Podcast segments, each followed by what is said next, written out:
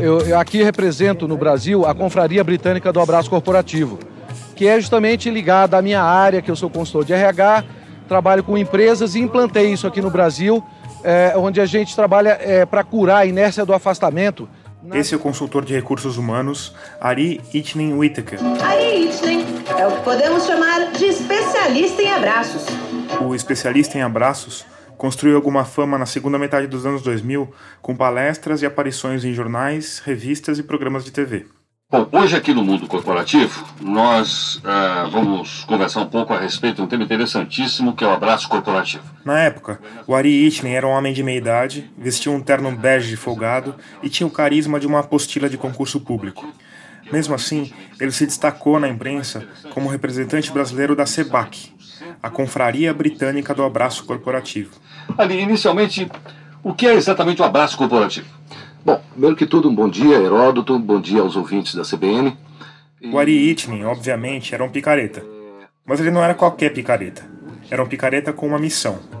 Mostrar como os picaretas em geral enganam a imprensa com certa facilidade.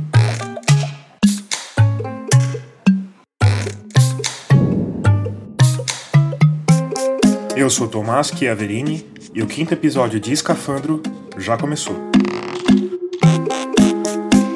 Nele a gente vai falar de picaretagens, de meias-verdades e de exageros. E a gente vai falar de como isso acontece em dois dos últimos lugares em que deveria acontecer: no jornalismo e na ciência.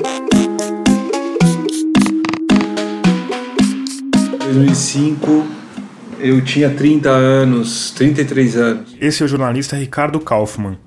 Atualmente ele comanda o setor de comunicação da Grow, que é dona da empresa de aluguel de bicicletas Yellow.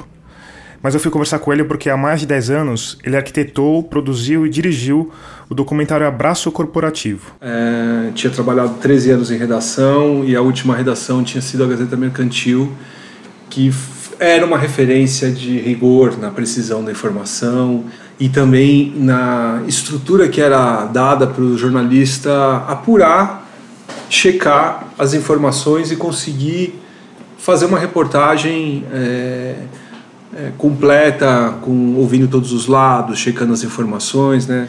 E você era muito sabatinado, assim, falando, cara, mas você não ouviu o outro lado, não, mas isso não é muito certo, de onde você tirou isso e tudo isso. E aí o jornal acabou, e não foi só a Gazeta Mercantil que acabou, né? Eu acho que era um, foi, um, foi uma crise que a imprensa, especificamente escrita, passou a viver e a gente está testemunhando talvez é, a continuidade dela e o agravamento dela nesses anos todos, né? E mas para nós que estávamos nessa redação e para mim em especial pintou uma vontade de vingança, um sentimento assim, ah, então quer dizer que não precisa mais de repórter para checar as coisas para fazer jornalismo? Então a gente vai pregar uma peça é, para a gente mostrar que precisa sim é, mas mais, na verdade, no decorrer, a gente foi se apaixonando pela ideia de discutir mais amplamente, não tão, tanto com o fígado, e mais discutir e entender o que estava acontecendo. E a gente começou a falar de criar um personagem fictício e de repente, meu, se for um filme, e se a gente der carne e osso para esse cara, ele ser um ator, mas um ator todo mundo vai ver. Não, mas aí, se for um dublador. No fim, eles encontraram um cara chamado Leonardo Camilo para personificar o tal Ari Itnen e divulgar a teoria de que abraços poderiam curar a inércia do afastamento, um mal moderno supostamente causado pelo uso excessivo de tecnologia. Escuta só o Leonardo Camilo no trabalho de dublador. Quer que eu caia em desgraças, mas eu não permitirei tal insolência. Ele tem uma cara de uma pessoa completamente comum, Padrão. assim, né? E vocês, vocês trabalharam nesse sentido, né? Uns termos bege folgados, assim, né? Coisa... A, a, gente brincou um pouco, não que a gente tivesse recurso de figurino ou algo assim, mas a gente brincou que seria legal que ele fosse um tanto kit mesmo. Porque uma, uma das preocupações era que não fosse o golpe perfeito. Que uma farsa super bem feita, ela realmente, ah, é só uma farsa super bem feita o, o, nosso interessante era ser uma farsa mal feita, ou é, não só mal feita, quer dizer, tivesse vários signos ali, vários sinais, é, e outras coisas diretas mesmo, que dessem a oportunidade de haver uma checagem daquilo que a gente estava falando. Acho que a, o maior cuidado que a gente tomou nisso foi justamente que a gente mostra no filme, que a gente registrou um documento em cartório e toda a comunicação que a gente fazia com a imprensa, a gente levava para um, para um site da SEBAC, né, da Confraria Britânica do Abraço Corporativo, e tinha um, e tinha um aviso não sense dizendo é, conheça a fundo a natureza da SEBAC, um documento registrado no cartório tal. E lá a gente revelava tudo. Oh, meu nome é Ricardo Kaufmann, o nome dele é Leonardo Camilo, o Aritne não existe, a SEBAC não existe. É, são, são instrumentos de ficção para a gente discutir por que, que a mídia está abrindo tanto espaço para notícias irrelevantes, porque a gente ainda não tinha é, sacado e nem tinha sido. não havia a, a, a alcunha de fake news depois que eu descobri que a gente fez um filme de fake, sobre fake news, anos antes desse termo vir a aparecer. E alguém, alguém chegou a procurar o documento no cartório? A gente ficou com o documento no cartório e com a divulgação ativa, digamos assim, durante um ano. Ah, um ano. E ninguém foi. Mas houve jornalistas que, alguns repórteres que desacreditaram da ideia. A maioria caiu ou a maioria não caiu? Assim, é, foram mais de 50 matérias. Cara. Mais de 50 matérias. Foram mais de 50 matérias. A maior parte dessas matérias davam amplo espaço para o Ari Itnen falar sobre os benefícios de se estimular o abraço nas empresas. Foram, eu me lembro de cabeça que foram nove matérias da Folha de São Paulo, que a gente entrou em diferentes espaços. O jornal o Globo deu também. A Rádio CBN deu algumas vezes, a Rádio Jovem Pan deu, a TV Bandeirantes, a TV Record, a revista criativa da editora Globo. O planejamento, a execução e depois a produção do filme, que foi lançado em 2009 com o título de O Abraço Corporativo, durou cinco anos. E o Ricardo lembra desse tempo como uma época bastante particular na vida dele. Era muito engraçado, eu trabalhava numa editora, é, eu ajudava a editar uma revista mensal, e eu tinha um celular em que eu era o assessor de imprensa do Ari Itnen, né? Então me ligava alguém da imprensa e falava, ó, oh, eu queria fazer uma matéria sobre o abraço corporativo. E aí é, é, eu tinha que combinar isso com o dublador que enquanto isso estava trabalhando, estava dublando. Eu tinha que falar isso com a minha parceira Juliana Borges, que era a diretora de fotografia, a pessoa que fazia câmera, tudo, que estava trabalhando. Então eu tinha que achar um horário que podia o jornalista o Ariadne, a Juliana e eu. E aí quando achava, eu simplesmente assim levantava como quem ia para o banheiro e dava no pé e ficava quatro horas fora da redação. Imagina assim que hoje seria impossível, né? Cara, é louco, onde ele estava? E aí eu remava, como era a revista mensal, para não deixar nada na mão, né? A elaboração do documentário, obviamente, trouxe uma série de situações inusitadas. Boa parte delas estava relacionada a conviver com um personagem fictício, mas encarnado numa pessoa real. Para mim, o que marca foi justamente quando a gente recebeu um convite para o Aretini palestrar numa faculdade do interior do Rio de Janeiro. E aí, justamente, eles falaram que eles não tinham dinheiro para pagar. Uma das preocupações da equipe era não causar prejuízos desnecessários então eles recusavam os eventos pagos. Aí a gente foi para lá de carro, porque assim, como que o Ari nem ia pegar um avião? né? Ele ia ser um falsário, não podia. Mas aí a gente começou a falar assim, tá bom, mas a gente vai ter que passar a noite lá. A palestra vai ser para uma faculdade, para o pessoal, mas vai ser num hotel. E a gente vai ter que fazer ficha. Como é que eu vou fazer ficha com nome falso? Né? Com o nome do personagem. Aí a gente, a gente combinou o seguinte: eu falei assim, meu, fica tranquilo, cara de paisagem. O cara vai perguntar seu nome, você dá o nome Aritne o Ítaca, dá, dá seu, seus contatos de Aritne, seja assertivo, você é Aritne, se comporte como tal. Só que, meu, o recepcionista do hotel em Crespo. Chegou lá e eu, aí eu tô no meu quarto já, junto com, com a Juliana, a gente estava programando o que a gente ia fazer no dia seguinte. E aí me liga o Léo, Leonardo Camilo, fala assim, cara, fudeu, Ricardo, fudeu, meu. O cara falou que precisa do RG, senão não vai dar, e, e não sei o que, e que ele precisa, que é o protocolo de registro. Eu falei, tá bom, não, fica tranquilo, eu vou lá falar com ele. E aí eu fui falar com o porteiro, né, com o porteiro não, com o recepcionista. Eu falei, não, algum problema, como que eu posso te ajudar? Não, que tem... Eu falei assim, não, eu super entendo a sua posição, Então, eu estou chamando aqui o professor tal, que é o organizador de todo esse evento, onde estão essas. Tinha umas 100 pessoas lá. A gente vai comunicar que não vai ser possível a gente ficar e nem fazer a palestra, porque, como a gente esqueceu o documento e você tem essa exigência. E aí eu falei assim, professor, e chamei o professor para falar isso. E aí o recepcionista falou assim: não, não, não, tudo bem, eu dou um jeito, dou um jeito, dou um jeito. Durante toda a produção do filme, que foi sobretudo uma maratona de entrevistas nos mais diversos veículos de comunicação, a equipe do Abraço Corporativo estava sempre à espera da hora que seriam desmascarados. Na verdade, a gente treinou muito para ser desmascarado. A gente considerava um dos cenários possíveis e prováveis é que nos aplicassem uma contra é, pegadinha.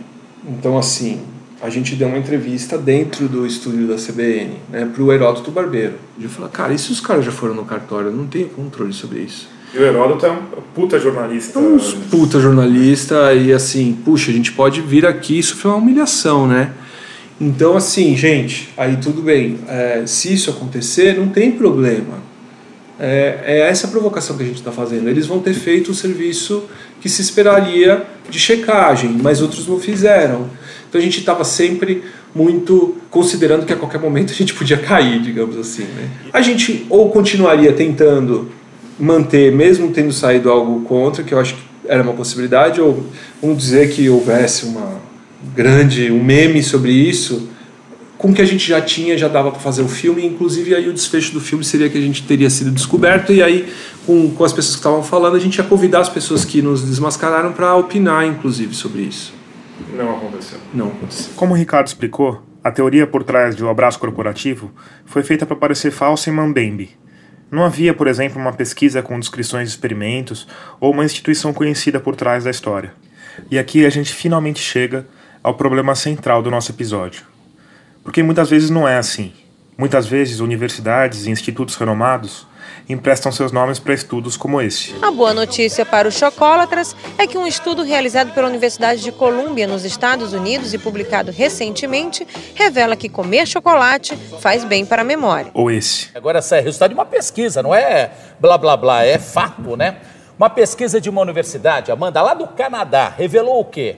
Que tomar uma taça de vinho, uma hum, taça, hum, hum, equivale a uma hora de treino numa academia. O que, é que você Será? pensa? Agora para por um segundo e imagina.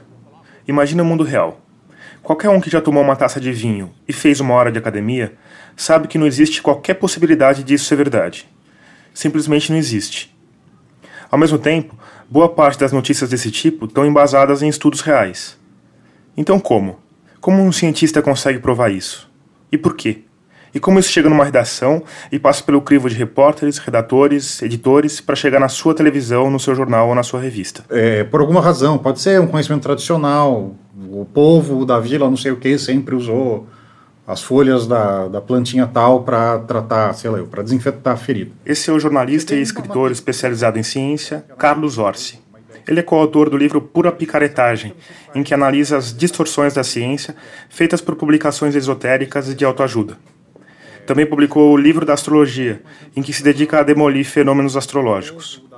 O Carlos Orsi também tem várias obras de ficção científica e hoje está à frente do site Questão de Ciência.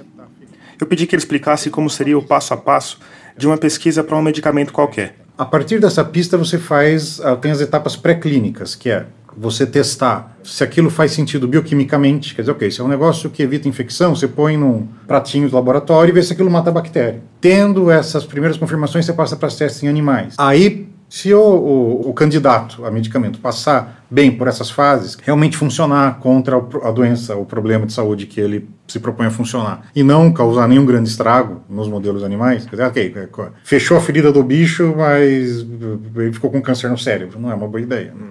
Aí passa-se para as fases de testes em seres humanos. A maioria dos estudos não chega aos testes humanos, mas aqueles que chegam começam com um teste de segurança. Voluntários saudáveis vão tomar determinada substância para se verificar se ela traz algum risco à saúde. Passou pela fase de segurança, aí você passa para as fases clínicas, que é você começa a dar o medicamento para pessoas que têm a doença que você pretende tratar. Quando você chega na fase 3, que é a fase mais conclusiva, você tem, idealmente, dois grupos de pacientes todo mundo sofrendo do, do, do, problema que o remédio se propõe a tratar. Para metade dessas pessoas você dá o seu tratamento, para outra metade você dá um placebo, que é uma substância que não tem efeito específico contra aquela, aquela doença. Porque todo tratamento médico tem efeitos não específicos. A gente é condicionado desde criança, ah, tomar uma pílula, vou me sentir melhor. A ciência não sabe exatamente por quê, mas pessoas que tomam placebo, ou seja, que acham que estão sendo medicadas, mas não estão, também costumam melhorar. Tradicionalmente espera-se que no 30% do grupo, do grupo placebo, de repente, se, se sinta melhor. E a, o placebo não é o único efeito não específico, tem outros efeitos não específicos muito divertidos. Que assim, você está participando de uma pesquisa médica, você vai visitar um médico uma vez por semana, uma vez por mês, para ele acompanhar o que está acontecendo e tal. O que, que você faz? Você se comporta melhor. Você começa a comer mais salada, você começa a fazer mais exercício, você toma banho, vai cheirosinho para o médico. Quer dizer, tem todos esses efeitos não específicos do tratamento que não são só efeito placebo, tem um monte de outras coisas. Para você ter uma ideia da quantidade de variáveis envolvidas numa pesquisa, um estudo realmente sério, nem quem entrega a substância em questão pode saber quem está recebendo o tratamento real e quem está recebendo placebo. Que é para reduzir ao máximo esses efeitos psicológicos não específicos. A pessoa que está distribuindo poderia dar algum sinal? De... Poderia dar algum sinal, ela podia, sabe, sorrir mais ou tratar melhor a pessoa. Também tem aquela coisa, quer dizer, se a pessoa, por exemplo, ela está investida, psicologicamente investida em provar que o medicamento é, é eficaz, ela pode, de repente, tentar puxar para o grupo de tratamento as pessoas que ela acha que tem mais chance de se recuperar. Quer dizer, tem um monte de, de, de armadilhazinhas nisso. Essa fase de estudos clínicos pode durar anos, às vezes décadas, e quando ela termina, os cientistas comparam o que aconteceu no grupo que tomou placebo e o que aconteceu no grupo que tomou a substância real. Nessa fase, é comum que se faça um procedimento estatístico conhecido como teste P. Nesse teste, são levadas em conta uma série de variáveis para determinar a possibilidade de aquele estudo ter encontrado os mesmos resultados se a substância não funcionasse. Ou, em outras palavras, quais as chances de se estar observando um falso progresso. Para que um estudo científico seja considerado significante, essa probabilidade tem de ser menor do que 5%. E aí tem todo um drama, até filosófico, porque o que é significante? Assim, você parte de uma. que o pessoal chama de hipótese nula. Hipótese nula é: esse remédio que eu estou testando não serve para nada. E se o remédio que você está testando não serve para nada, os dois grupos deviam ter o resultado igual, que é o resultado do placebo. Mas de repente o grupo de tratamento foi um pouco diferente. Mas essa diferença pode ter sido uma flutuação ao acaso. Ao acaso. E aí a gente tem um problema gigante que é o viés do pesquisador, certo? O Sim. pesquisador quer hum. comprovar o trabalho dele, Sim. né? Tem um monte que o pessoal chama de graus de liberdade do pesquisador. São coisas que não precisam, não, não, não constituem exatamente fraude, sabe? Cara, pô, alguns pacientes abandonam o estudo no meio. Aí ele desconta esses caras. Mas é certo descontar esses caras? Depende dos caras abandonaram porque eles morreram, porque o remédio faz mal para eles tal. Quer dizer, você tinha que levar esses caras em consideração. E só você descontá-los, o, o, o, o, benefício aparente no pessoal que continuou no estudo aumenta, né? Porque aquilo. E a amostragem diminui. A, a amostra diminui e aquilo. E a parte da amostra onde deu merda desapareceu.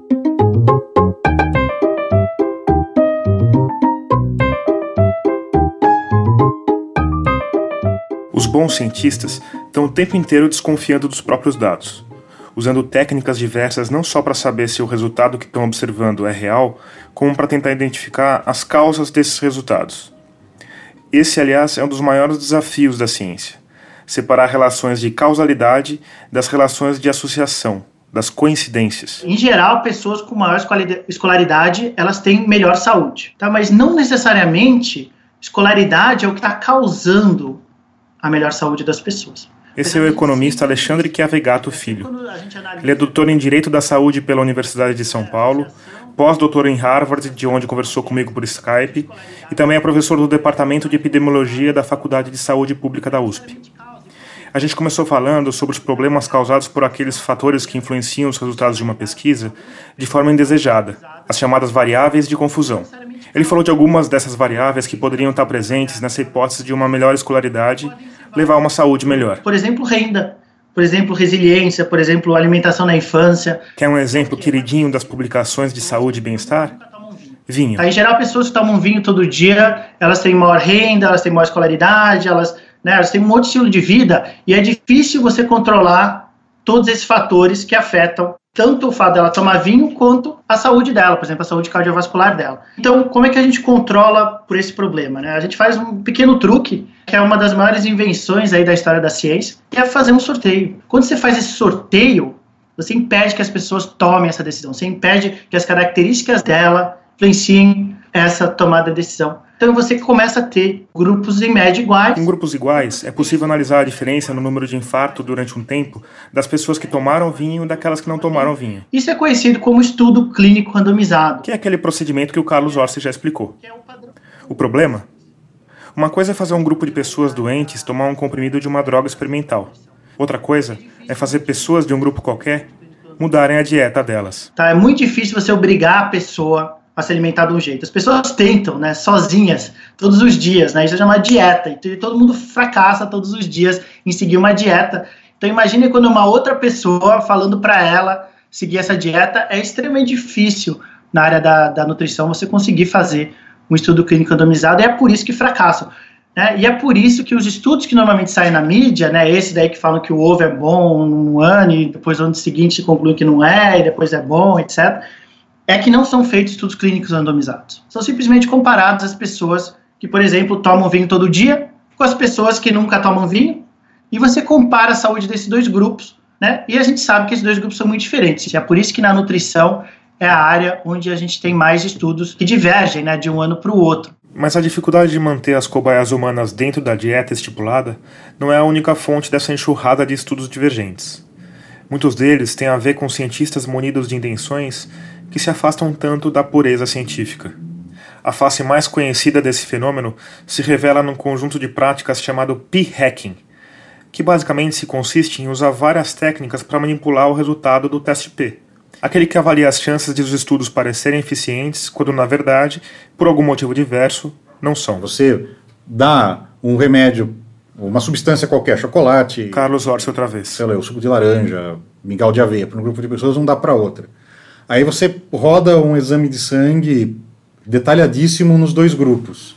E aí você acha que, sei lá, eu, o colesterol na turma que, que, que tomou o mingau de aveia ficou um pouco menor do que do pessoal que não tomou. Aí você vai lá e diz, mingau de aveia reduz colesterol. Tem outro que chama, que o pessoal chama de data dredging, que seria, sei lá, passar um arrastão na, nos dados. Quer dizer, você faz um monte de, de, de comparações cruzadas entre várias coisas, lá, altura, peso, resistência cardiovascular, frequência de, lá, de relação sexual na semana, e aí cruza de todas as formas possíveis até você achar alguma coincidência legal. Sei lá, as pessoas que, que praticam jogging transam mais. Aí você faz um estudo, publica seu estudo dizendo que correr três vezes por semana aumenta o, a libido. Quando na verdade você fez tantas comparações que alguma coisa ia acabar batendo com alguma coisa, quer dizer. É uma situação de coincidência, não de causalidade. Exatamente. Você procura coincidência, aí você não conta todo o esforço que você fez para procurar, e aí você apresenta isso como resultado. Tanto que uma das coisas que é uma luta, tem uma, uma ONG na Inglaterra chamada All Trials, que é sobre controle de qualidade de pesquisa médica. Uma das lutas deles é isso, para que todo estudo sobre saúde faça o pré-registro de qual é o desfecho que o cara quer ver. Ok, se esse é um estudo sobre pressão arterial, então você vai publicar o resultado de pressão arterial. Você não vai no meio do caminho decidir não na sobre a pressão arterial. Outro clássico da ciência de má qualidade é acompanhar dois fenômenos ao longo do tempo. A altura do capim e a taxa de poluição aumenta. Por quê? Porque as duas coisas variam com o tempo, na verdade. Aí você pode falar, por exemplo, que a poluição causa o crescimento do capim. Passa o crescimento do capim. Ou que, o, ou que o capim, ao crescer, libera é, fumaça. Ou o outro clássico, que é aquecimento global e o número de piratas no mundo. Conhece essa? Não à medida que a temperatura global, média global aumenta, o número de atos de pirataria em alto mar cai. Mas por quê? As duas coisas provavelmente são fruto do desenvolvimento tecnológico. É mais difícil você abordar um navio movido a diesel que está no meio do oceano tal. Quer dizer, é. Então as duas têm uma causa comum que é o desenvolvimento tecnológico da, da humanidade. Uma não causa a outra. Mas o gráfico é bonitinho, assim, funciona que é uma maravilha. Dá também para comparar dois fenômenos que variam juntos, mas só durante um período de tempo um clássico dessa categoria. Filmes do Nicolas Cage e Afogamentos em Piscina. Tem um trecho ali de 3, 4 anos em que a coisa encaixa perfeitamente. Você destaca esse trecho e, e publica só ele.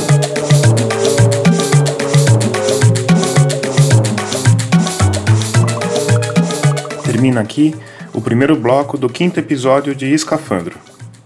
E como de costume, essa é a hora da gente te lembrar que precisa muito do seu apoio para ir adiante. Então, se você é nosso ouvinte, se tem prazer ouvindo nossos episódios, vai lá em radioscafandro.com, clica na aba Apoie e faz uma colaboração ou uma assinatura mensal. A gente vai ficar bem agradecido.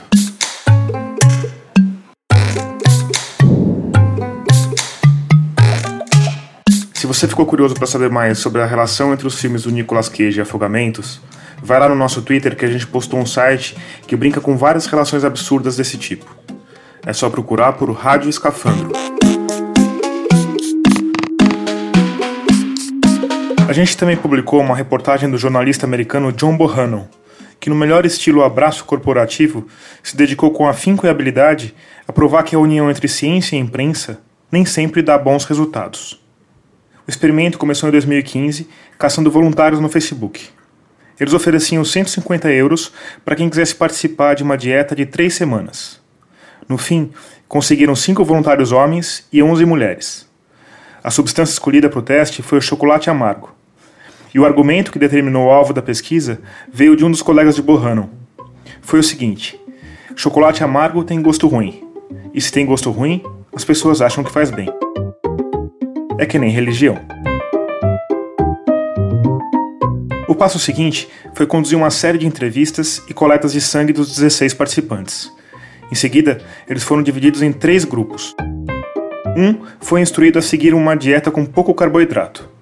Outro, a mesma dieta, mais uma pequena porção de chocolate amargo. E um terceiro foi orientado a não mudar nada nos hábitos alimentares. Todos eles tinham de se pesar todas as manhãs durante 21 dias. Depois, fizeram outra rodada de perguntas e exames de sangue. Então vamos aos resultados.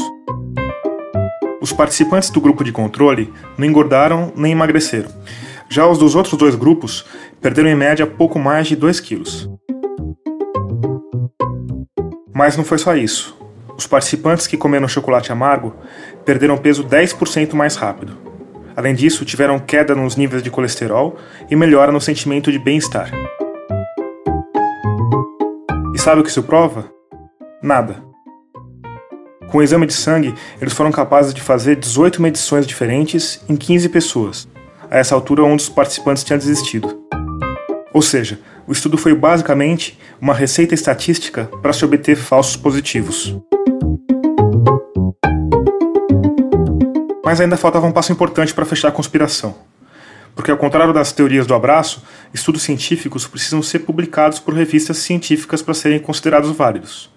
O Carlos Horst explicou como isso funciona. O seu trabalho, do ponto de vista do, do, dos outros cientistas do mundo tomarem conhecimento dele, da indústria farmacêutica, ele não existe até que ele seja publicado. O procedimento natural é: você prepara o artigo, submete a, uma, a um periódico indexado, que também são periódicos científicos reconhecidos pela comunidade científica, etc. Tal. Antes de publicar, a revista faz cópias do seu trabalho e manda para outros especialistas na sua área.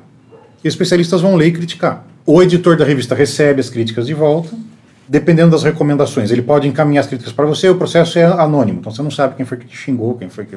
Aí você revisa o seu trabalho é, de acordo com as críticas, aí volta para o editor e se o editor gostar, ele publica. Aí tá, pum, você entrou na literatura científica, esse estudo passa a fazer parte do seu currículo, ele vai contar pontos quando você for procurar um emprego melhor, etc, etc. Esse sistema foi muito eficiente por muito tempo mas também está passando por uma crise profunda. Os periódicos extremamente especializados são assinados por bibliotecas, que eles ficam à disposição para o cientista que precisar consultar alguma coisa. Bibliotecas são pessoas jurídicas, geralmente as pertencem universidades, que têm grandes orçamentos. As editoras enfiam a faca.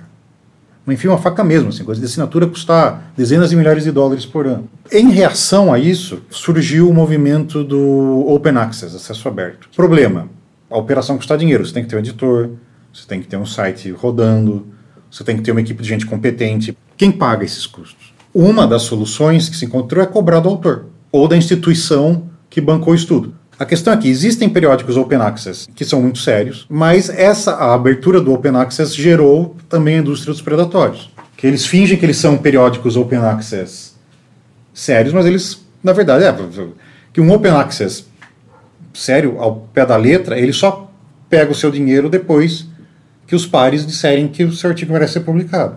Os predatórios, eles pegam seu dinheiro e boa. No começo de abril, a Comissão Federal do Comércio dos Estados Unidos ganhou uma ação de 50 milhões de dólares contra uma editora indiana condenada por práticas comerciais enganosas.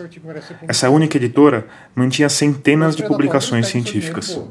A questão é, a pressão por publicação é tão grande que tem muito cientista que assim é aquela coisa, o cara mente para si mesmo. Não, não, esse aqui não é predatório. Imagina. O John Bohannon tinha uma lista com 20 desses periódicos predatórios e todos eles receberam um artigo, abre aspas para uma livre tradução. Chocolate com alto teor de cacau como acelerador na perda de peso. Em menos de 24 horas, muitos deles já tinham aceitado publicar a fraude estatística. O CEO de uma dessas editoras chegou a enviar um e-mail elogiando o manuscrito excepcional que Bohannon tinha produzido. Na sequência, ele informava que por míseros 600 euros o estudo seria prontamente publicado. E foi isso que aconteceu duas semanas depois do pagamento. O próximo passo foi, e aqui vamos abrir aspas para o John Bohannon, explorar a imensa preguiça dos jornalistas. Fecha aspas. Eu estou dando ênfase nas aspas porque aqui eu não concordo completamente com ele. O problema dos jornalistas, a meu ver, não é a preguiça, é a sobrecarga. É a necessidade de estar constantemente trazendo histórias novas, interessantes e inéditas. Porque esse é o trabalho do repórter: publicar histórias, o tempo inteiro, num ritmo cada vez maior. O que acontece é que existe um outro trabalho aí, talvez mais importante, que é filtrar as histórias que realmente merecem ser contadas. O problema é que esse trabalho é invisível e não remunerado. Nenhum repórter ganha tapinha nas costas do editor pelas matérias que ele deixou de publicar. De qualquer forma, o John Bohannon fez um release saboroso com um bom lead, gráficos e frases de efeito e disparou usando duas grandes agências, uma nos Estados Unidos, outra na Alemanha. No dia seguinte, a história estava espalhada por veículos de comunicação do mundo inteiro. Muitos publicaram sem sequer entrar em contato com Bohannon. E os que entraram fizeram só perguntas superficiais. Ninguém quis saber, por exemplo, o número de participantes na pesquisa. Então tudo bem, a ciência mal feita existe e a gente dá atenção a ela. Acontece. Mas acontece quanto? acontece muito hoje na ciência e cada vez mais à medida que uh, vamos tendo mais dados. Alexandre quer ver gato filho outra vez. Muitos deles coletados de formas ruins às vezes. Então estão saindo muitos estudos, né? E cada um com os seus erros aí, né? Com as suas variáveis, com os seus problemas de variáveis de confusão, problemas de coleta, problemas de representatividade.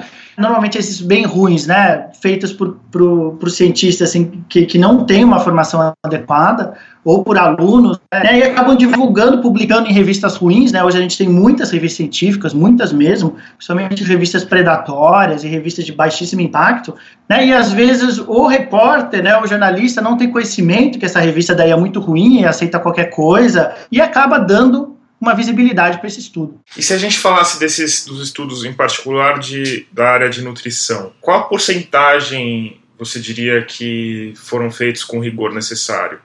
Dá para fazer uma estimativa disso?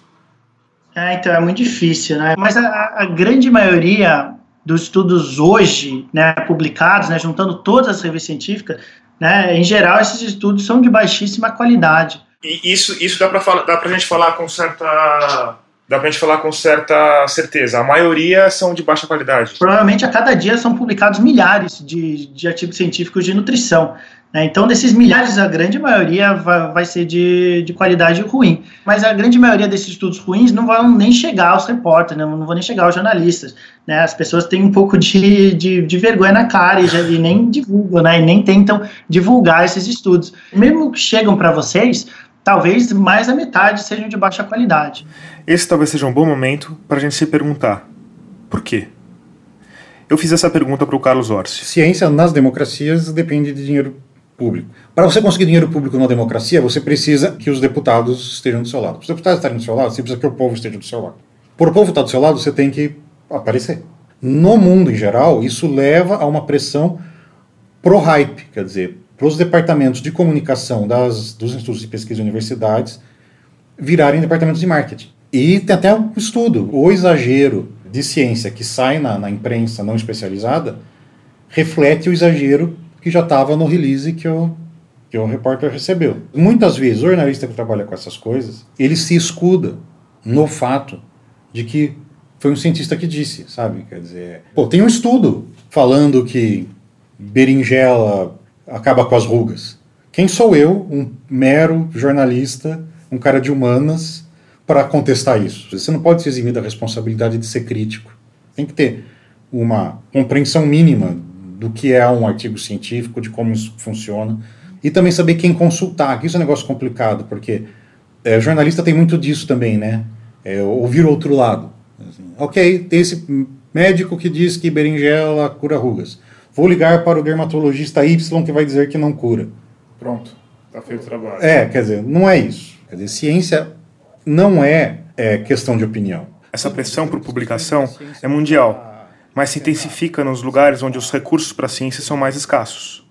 Ah, e aqui não custa lembrar que no começo de abril, o governo federal anunciou um corte de 42% no orçamento para ciência e tecnologia. Mas eu acho que no, no, nos países de terceiro mundo, acho que não se usa mais essa expressão, nos países em desenvolvimento, em desenvolvimento, em desenvolvimento é uma pressão muito forte pelo status é, que vem de, de, publicações, número de publicações e tal. Tanto que a maior parte da clientela dos periódicos predatórios é, é gente de, de, do mundo em desenvolvimento. Quer dizer, tem, tem é, é essa necessidade de inserção é uma pressão complicada porque é como o cara consegue verba, é como o cara consegue prestígio, é como ele mantém o laboratório dele funcionando tal. É, em vez de ser um negócio, não, vou propor uma questão de pesquisa. Qual é o melhor procedimento para responder à minha questão de pesquisa. E dado esse procedimento, qual é o melhor sistema matemático para analisar os meus resultados? As perguntas não são mais feitas. Ele tem uma questão de pesquisa. Ele vai, vai pagar os ratinhos, vai matar os ratinhos e, e quando ele tiver os dados, ele não vai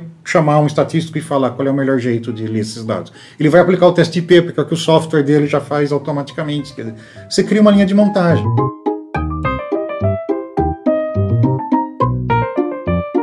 Se o cientista é o operário forjando estudos sem pensar muito nas consequências para os nossos tempos pós-modernos, quem está por trás dessa fábrica? Toda semana tem um estudo novo é, sobre cerveja sendo publicado. É... Em geral, positivos. Positivos, sim. só, só o poder público que patrocina estudo que mostra os outros malefícios da cerveja tal. Essa é a Cláudia Colucci. Ela é repórter especial da Folha de São Paulo e uma das maiores especialistas em cobertura de saúde do Brasil função que exerce há mais de duas décadas. Mas normalmente cerveja, vinho, é, só tem estudo positivo. E, e, quando você vai investigar, é a indústria do álcool que patrocina. Né? As, a, as fundações, não é diretamente a Ambev, por exemplo, mas fundações de pesquisa é, que são apoiadas pela Ambev. A gente uma vez fez uma matéria aqui fazendo essa investigação e chegando nos pesquisadores, que na época eram holandeses, e aí era uma associação bancada pela Associação das Indústrias de Cerveja da Europa. E a Ambev patrocina? Você chegou a encontrar coisas da Ambev patrocinando aqui no Brasil? Não, não, não cheguei, mas na época a assessoria da Ambev é que divulgou esse estudo. É claro que em nenhum momento é, isso foi colocado, esse conflito de interesse existente, foi divulgado nessa linha Cerveja Faz Bem. Né? E aí a gente foi é, abrimos o paper, descobrimos o nome dos pesquisadores e aí descobrimos que tinha esse, eram, eram speakers da, da indústria da cerveja da, da Europa. Isso está longe de ser exceção. Tem um estudo, por exemplo, que mostrou que motoristas que bebiam pouca água dirigiam tão mal quanto motoristas bêbados. Aí, quando foram olhar melhor essa pérola estatística, descobriram que ela tinha sido feita pelo Instituto Europeu para Hidratação, uma fundação que tinha recebido mais de 7 milhões de dólares da Coca-Cola, que por coincidência é uma das maiores vendedoras de água do planeta. O conflito de interesse ele se manifesta mais de duas formas. No exagero do benefício, sei lá, o benefício é de 5%. O cara dá um jeito de cozinhar para virar 15. Ou a omissão dos resultados negativos. Quer dizer, não é que o cara mente, pega o estudo, deu que a coisa não serve para nada, aí ele vai falsificar aquilo para dar a impressão que funcionou. Não, ele não publica. Ele pega o dinheiro da empresa, também ele assinou algum tipo de acordo de confidencialidade e tal, e esse estudo não entra na literatura científica, o que é um problema, porque isso distorce a literatura no sentido de fazer com que coisas que, que são do interesse de grandes grupos econômicos pareçam melhores do que são. Porque o estudo, o estudo que, que mostra que faz mal é jogado fora, o estudo que mostra que faz bem vai adiante. O estudo que mostra que faz bem sai em algum lugar. Um dos maiores trunfos da ciência é que ela está o tempo inteiro sendo revista e revisitada. O que é verdade hoje pode não ser verdade amanhã. Se a realidade externa virar para a gente e mostrar que o que a gente pensava não funciona, então ok, não funciona. A gente muda. Quer dizer, essa é a, é a especificidade da ciência. Ela é a atividade humana que muda suas teorias de acordo com os fatos e não os fatos de acordo com as teorias. E um dos elementos que mantém essa mutação em curso é a revisão e a replicação dos estudos depois que eles são publicados. Que é, os cientistas vão ler seu artigo, vão achar bom ou mal, vão desconfiar ou não vão desconfiar, vão mandar cartas para a revista dizendo vocês estão loucos, quem, quem que revisou essa merda que vocês estão publicando, vão tentar reproduzir o seu trabalho. O problema disso, quando se fala em ciência fajuta, é que o interesse pela revisão é mínimo. Afinal, quem vai querer perder tempo e dinheiro para provar que não, que a falta de água e o excesso de álcool não causam o mesmo efeito nos motoristas? O ideal seria que todo estudo publicado passasse por uma tentativa de reprodução. Isso não acontece. Poucas revistas científicas aceitam publicar replicações, a menos que seja alguma coisa altamente polêmica. No caso da fusão a frio, foi, acho que foi nos anos 90. Dois químicos americanos disseram que tinham conseguido produzir fusão nuclear a temperatura ambiente. Que seria a solução para a energia... Para a energia mundial. Isso foi em 1989 e os cientistas chamavam Stanley Pons e Martin Fleischmann. E aí todo mundo correu para replicar e ninguém replicou e os caras viraram piada. Quando a coisa tem um impacto muito forte, existe uma corrida à replicação, porque aí tem o prestígio ou de ser o primeiro a replicar ou de ser o primeiro a provar que aquilo era que aquilo não por alguma razão não, não, não correspondia não correspondia à realidade. Estudos científicos são feitos por grupos ou indivíduos mas a ciência é composta por um gigantesco emaranhado de informações. Com o aumento da capacidade de armazenamento, essas informações estão cada vez mais ao alcance de todos. Isso, por um lado, traz problemas como o p-hacking. Qualquer um pode acessar um banco de dados de determinada pesquisa, rodar um programa estatístico, achar correlações absurdas e até lucrar com isso. Quer dizer, a literatura científica está poluída de resultados provavelmente são falsos, mas que ninguém nunca se deu ao trabalho de, de testar. Tem, tem gente que fala que é um número, tipo, quase 80%. É, 70%, 80% em algumas áreas. Principalmente na pesquisa chamada pesquisa pré-clínica, que é aquela pesquisa feita em, em, em, em, culturas de célula e animais e que não chega a seres humanos. Tem um monte de moléculas é, testadas em camundongos tal, que estão na literatura científica como promissoras para, para tratar X. E que ninguém nunca se deu ao trabalho nem de refazer o estudo em animais, nem de levar adiante para seres humanos para ver se funciona mesmo. Algum tempo atrás foi publicado um paper, um artigo muito divertido com a lista das moléculas que mais produzem falsos positivos em testes pré-clínicos. E que ganhou? Cúrcuma. E a cúrcuma, ela dá uma otimizada no corpo, ela melhora tudo. E se você usa logo de manhã, Ótimo. Ah, daí eu posso usar durante o dia todo? Pode. Mas de manhã é bom principalmente para você adquirir disciplina e já começar o teu dia com o teu corpo funcionando melhor. Então anota aí os sete benefícios da cúrcuma em jejum. Mas... Você já viu, já deve ter visto em revista que cúrcuma cura tudo. E é muito engraçado, porque você pega, de novo, essa coisa da, pressão por publicação. Tá? O que tem de dissertação de mestrado, cúrcuma para câncer, cúrcuma para pressão alta. O cara que tá desesperado no final do semestre, pega a cúrcuma. cúrcuma. Sensacional. Então a gente tem essa quantidade absurda de pesquisas inúteis. Tem departamentos de marketing e assessores de imprensa fazendo de tudo para conseguir algum espaço nas páginas minguantes dos jornais e revistas. E tem repórteres remando nas redações em busca de qualquer coisa publicável. Por fim, na última ponta dessa cadeia, a gente tem milhões de humanos que simplesmente não conseguem olhar para um link sobre os benefícios da cerveja sem dar uma espiadela. Mas por quê? De onde vem o nosso fascínio por esse tipo de notícia? Pessoas que leem o chamado jornalismo de saúde e bem-estar, elas querem informação que elas possam pôr em prática na vida delas. Elas não querem saber se o que, o que foi descoberto que o vírus tal tem tal efeito. Elas querem saber o que elas podem fazer para não pegar esse vírus. Para não ficar doente, para viver mais. Para não ficar doente, para viver mais, para viver melhor, para comer chocolate e, e ficar com a barriguinha trincar. Esse talvez seja o ponto mais importante do nosso episódio. Porque tudo bem, a gente está gastando uma batelada de dinheiro para estudar a cúrcuma. Mas isso é um problema? Que mal essas pesquisas fazem para a sociedade? Vamos começar por onde elas são mais comuns: a nutrição. O mundo da nutrição é o mundo com menos evidência científica que existe, assim. Cláudia Colucci de novo. não tem, não tem. É, você não consegue isolar de novo todas as variáveis. Enfim, é, é um mundo de, de, de evidências muito frágeis e que eu acho que só, só prejudica as pessoas, porque a gente está ficando com medo de comida né? É, cadê o prazer, né? Que sempre, universalmente e desde que o mundo é mundo, tem dessa coisa de você comer uma comida gostosa, tal, não sei o quê. É, agora você fica pensando em tudo, né? É, é, no, é no, carboidrato, é, na, é na, na lactose, é no glúten, é no é uma loucura. As pessoas estão glúten, ficando... né? A gente comeu pão durante 10 mil anos, de repente o glúten virou virou vilão, vilão, entendeu? E não tem, não tem evidência nenhuma sobre isso. Quando a gente fala de nutrição, a gente está falando de saúde, que está no topo das nossas preocupações humanas. E para sair da dieta e ir para temas mais sensíveis, é um pulo. Pessoas querem soluções simplistas, eu acho, sempre, entendeu? Então, assim, ah, é, você divulga que é, que, que tal coisa vai curar câncer, vai prevenir câncer, é, a pessoa vai parar e vai ler. Primeiro, porque todo mundo morre de medo de um câncer.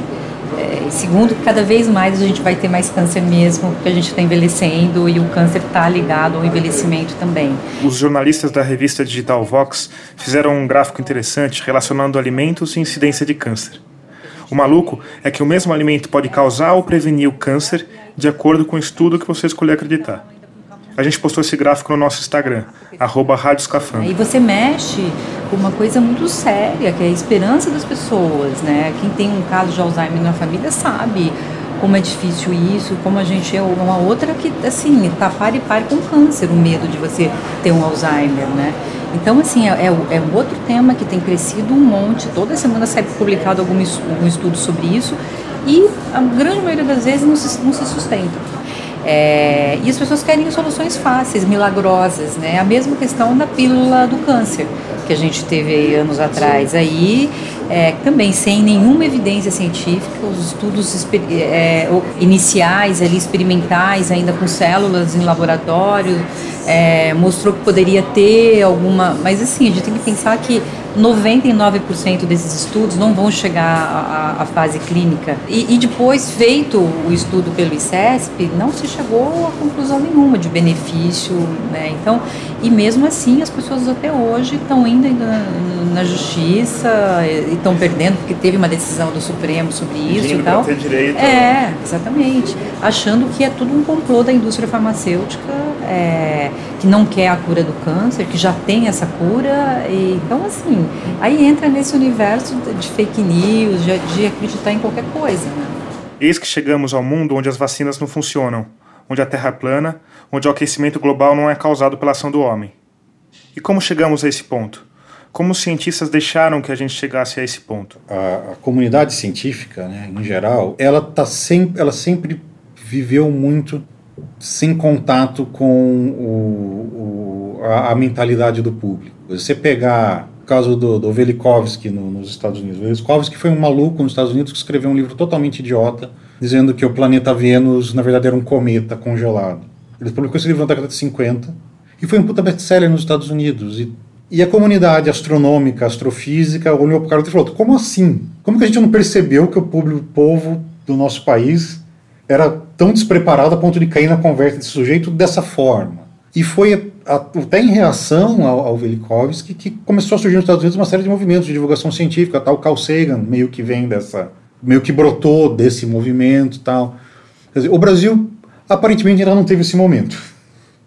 E mesmo os Estados Unidos que já tiveram, ainda travam uma batalha morro acima, né? Que o movimento anti-vacinação é muito forte lá, o terraplanismo é muito forte lá, eles elegeram Trump e ninguém sabe como resolver isso. Mas assim, eu acho que é cada vez mais urgente resolver isso, porque é aquilo, quer dizer, nós vivemos em, em, em democracias, e se a maioria das pessoas achar que não tem que vacinar as crianças, que não tem que vacinar as crianças, ou que queimar carvão e, e petróleo é, é super legal, estamos ferrados, né? Bom, a gente tem um sarampo de volta aí para provar Sim. a tese, né? Uhum. Esses casos aí são ainda piores, né? Porque nem tem artigo científico uh, comprovando que, é, que a Terra é plana, né?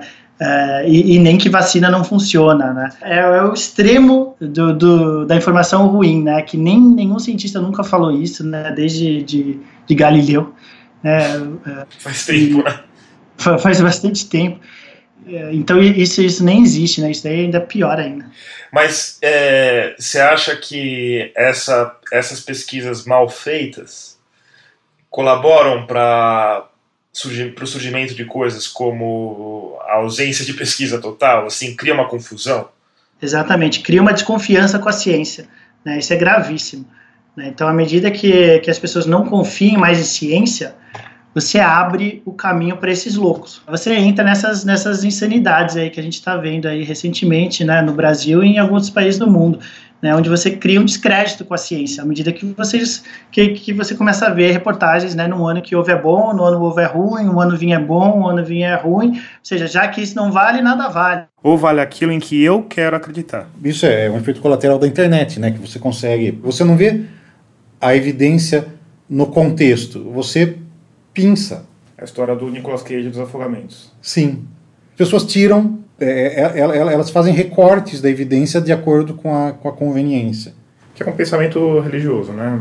Mais próximo da religião do que da ciência. É o pensamento mais próximo da religião que da ciência e assim, e é fundamentalmente desonesto, né? Quer dizer, você se recusa a olhar pro, pro, pro, pro que vai contrariar seu, seu ponto de vista. Uh, as teorias da, da conspiração são cada vez mais fortes, né? Cada vez mais fácil você divulgar elas, né? As pessoas falam, ah, existe uma conspiração global contra alguma coisa. Né? As pessoas gostam de pensar nisso, né? Que né, o mundo conspira contra mim, né? Por isso que eu não consigo X, por isso que eu não consigo Y. É porque existe uma conspiração global do mundo para me ferrar, né? Então as pessoas começam a entrar nessas justificativas que levam a todas essas teorias absurdas, né? Então as pessoas, eu acho que no fundo tem muito a ver com isso, as pessoas tentando se justificar, né? Por que, que elas não conseguiram alguma coisa? Ah, porque existe uma, uma grande, um grande grupo de interesse aí tentando me ferrar de algum jeito, né? E quanto mais a gente, né? Uh, vai a fundo, você vê que na verdade o mundo é uma grande bagunça, né? Não existe nenhuma uh, conspiração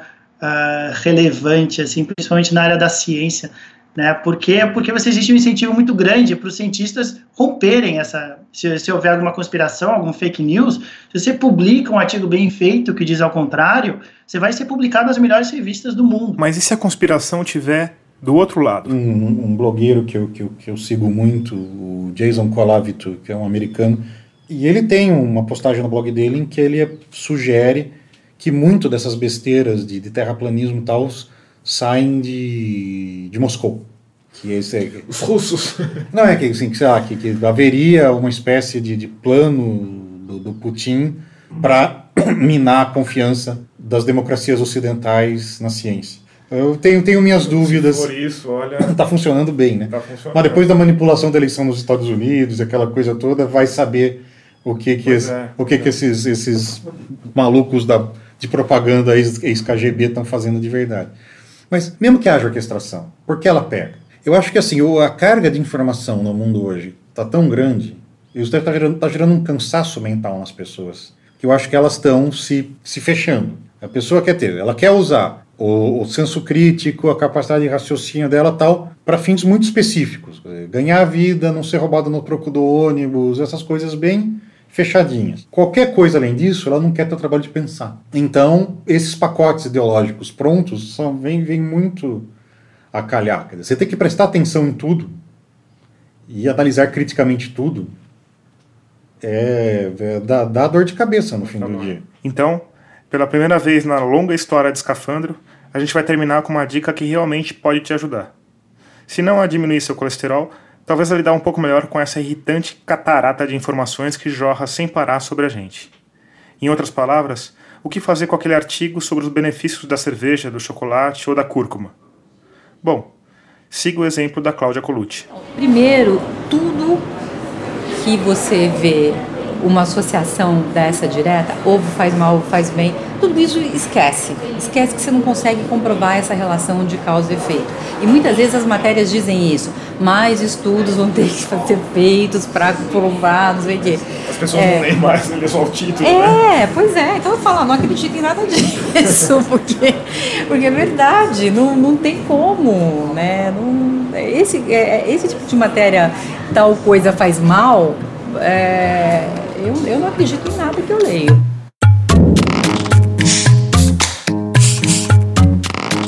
Termina aqui o quinto episódio de Escafandro. A trilha sonora do nosso programa é composta pelo Paulo Gama. A mixagem de som é do Vitor Coroa. Eu sou Tomás Chiaverini e concebi, produzi e editei esse podcast.